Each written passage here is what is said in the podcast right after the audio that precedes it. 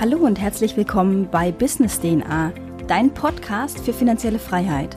Mein Name ist Tina Hermann und ich erkläre dir in meinem Podcast, wie du motiviert, Schritt für Schritt dein eigenes Unternehmen aufbauen kannst.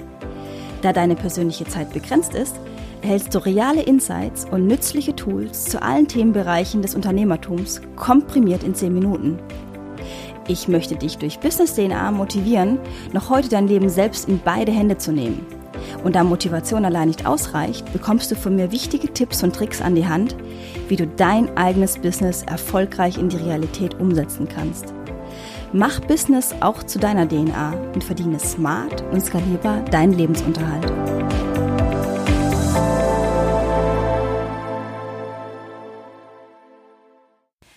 Heutigen Folge geht es darum, wie du deine Business-Idee prüfen kannst, bevor du einen Launch wagst, beziehungsweise noch bevor du überhaupt beginnst, an deiner Idee zu arbeiten. Dieses Thema ist für jeden Unternehmer von Bedeutung und sollte auf keinen Fall unterschätzt werden, denn wir haben alle nur begrenzte zeitliche Ressourcen, die wir einsetzen können.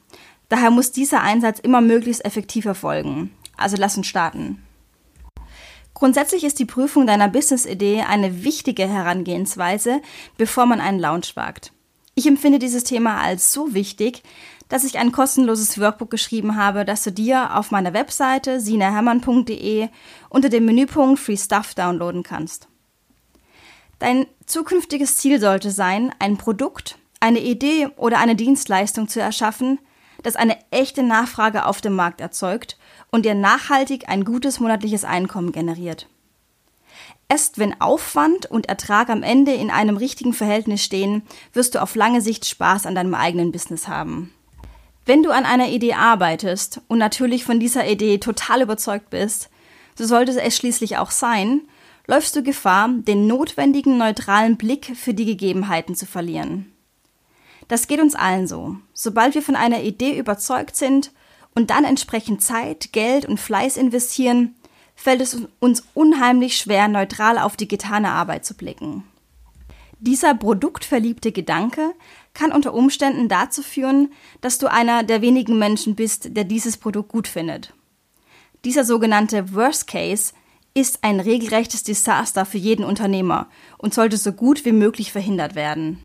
Das Business Idee Workbook hilft dir in einfachen Schritten, deine Idee möglichst neutral zu bewerten und ist deshalb auch eines meiner Bestseller, weil es dir innerhalb weniger ganzheitlicher Schritte eine 360-Grad-Orientierung bieten kann. Da ich den Inhalt des kostenlosen Workbooks und dieser Podcast-Folge nicht doppeln möchte, werde ich in diesem Podcast den Inhalt des Workbooks nur anschneiden und falls du etwas detaillierter an, dies, an die Prüfung deiner Idee herangehen möchtest, dir das Workbook ans Herz legen.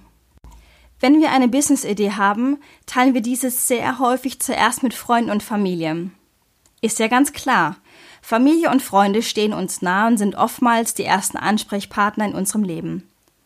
Da sie sehr nah an unserem Leben dran sind, werden sie dir sicherlich auch gerne ein Feedback zu deiner erzählten Idee geben. Das Problem dabei ist aber folgendes. Deine Freunde und die Familie sind im Normalfall nicht deine Zielgruppe. Das heißt, das Feedback, das sie dir geben, ist nicht objektiv, sondern sehr subjektiv und durch die Sympathie und zwischenmenschliche Beziehung leider total verfälscht. Angenommen, du erstellst eine Fitness-App, um deinen Usern einen Traumkörper zu ermöglichen. Ich wette, weder deine Mutter noch dein Vater würden diese App im wahren Leben nutzen, da sie keine Bodybuilder sind und in den meisten Fällen dadurch nicht so denken wie deine User. Aus diesem Grund wird die Bewertung deiner App sehr beziehungsgetrieben ausfallen und weniger neutral, wie du dir das vielleicht erhoffst. Wie du siehst, es macht keinen Sinn, einfach irgendjemanden nach der Meinung zu deinem Produkt zu befragen. Du musst die Richtigen befragen, um konstruktive Kritik und damit eine Validierung zu deinem Produkt zu bekommen. Nur deine vorher definierte Zielgruppe wird dir bei der Entwicklung deiner Idee weiterhelfen können. Das Erste, was du also tun solltest, nimm Kontakt auf mit deiner Zielgruppe. Im Fall der Fitness-App solltest du entsprechend Fitnessstudios aufsuchen oder auf Fitnessmessen gehen, um deine Zielgruppe direkt auf dein Produkt anzusprechen und nach ihrer Meinung zu fragen. Befrage deine Zielgruppe. Damit meine ich nicht, dass du sie mit tausend und einer Frage löchern sollst, sondern frage gezielt Punkte ab, die von Interesse für dich sind. Ich teste so immer eine Überschrift für eine Website oder eine Werbeanzeige. Ihr glaubt gar nicht, was man hier alles falsch machen kann und auf was deine Zielgruppe tatsächlich anspringt. Oft trifft es tatsächlich nicht meinen persönlichen Geschmack. Aber darum geht es bekanntlich auch nicht. Du kannst drei oder vier Überschriftenoptionen angeben und deine Befragten müssen sich für eine Option entscheiden. Gestalte den Fragebogen kurz und bündig. Keiner hat Lust, 20 Minuten befragt zu werden. Solch eine Befragung darf nur wenige Minuten dauern und sollte zielgerichtet sein. Offene Fragen sind oft sehr schwer zu beantworten.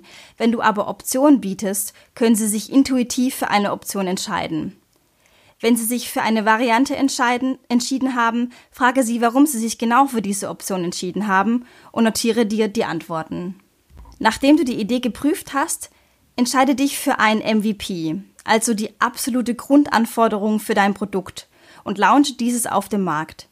Du musst dein Produkt so schnell wie es geht auf den Markt bringen, damit deine Zielgruppe die Chance bekommt, es in einem sehr frühen Entwicklungsstadium bewerten zu können. Ich habe zum Beispiel sehr lange sehr theoretisch an einer Idee gesessen und an einem Businessplan geschrieben und war der festen Überzeugung, dass wir mit einem guten Businessplan in den Händen schon an das nötige Kleingeld kommen. Erst nach und nach wurde uns klar, dass unsere Idee keinen Wert hat, solange die Idee nicht ansatzweise umgesetzt wurde. Kein Kunde, kein Einkommen. Die Idee allein bietet den Geldgebern oft keinen Wert und mal ehrlich, dir selbst auch nicht. Du brauchst ein erstes echtes Feedback vom Kunde, um nach und nach den echten Wert deiner Idee zu verstehen. Glaubt mir, eine weitere intensive Investition in eine theoretische Idee wird mir in diesem Leben nicht mehr passieren, denn ich werde anstatt monatelang an einem Plan zu schreiben, in die erste Umsetzung gehen.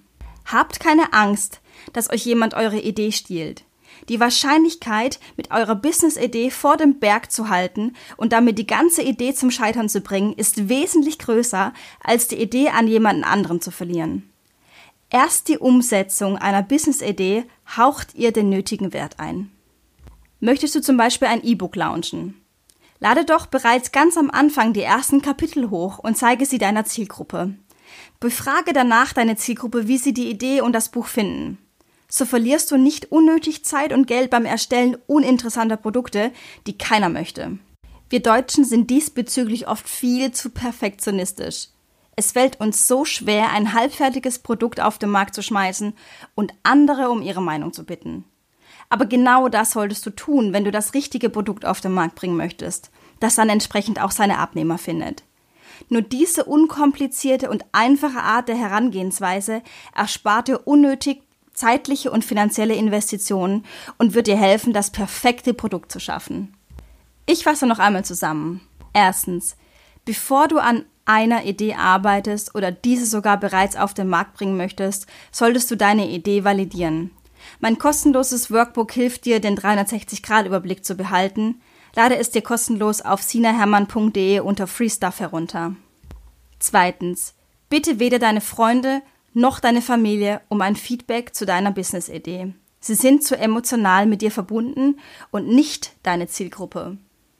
Drittens, komme mit deiner Zielgruppe ins Gespräch und befrage sie anhand eines kleinen Fragebogen nach ihrer Meinung.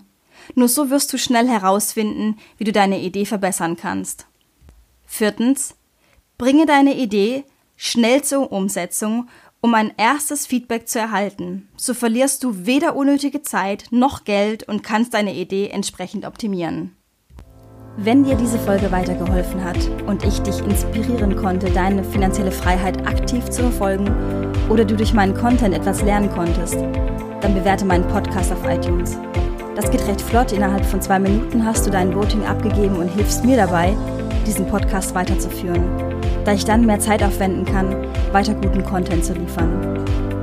Wenn du mehr über Business DNA oder meine Person erfahren möchtest, besuche mich doch einfach auf meiner Webseite sinahermann.de und melde dich für den kostenlosen Newsletter an, um ab sofort immer mit dem neuesten Wissen versorgt zu werden. Das war's von meiner Seite. Ich wünsche dir viel Erfolg bei der Umsetzung deiner Zukunft. Und denke bitte daran, was uns Johann Wolfgang von Goethe bereits gesagt hat. Erfolg hat drei Buchstaben. Tun. Bis zur nächsten Folge bei Business DNA. Ich verabschiede mich, deine Sina.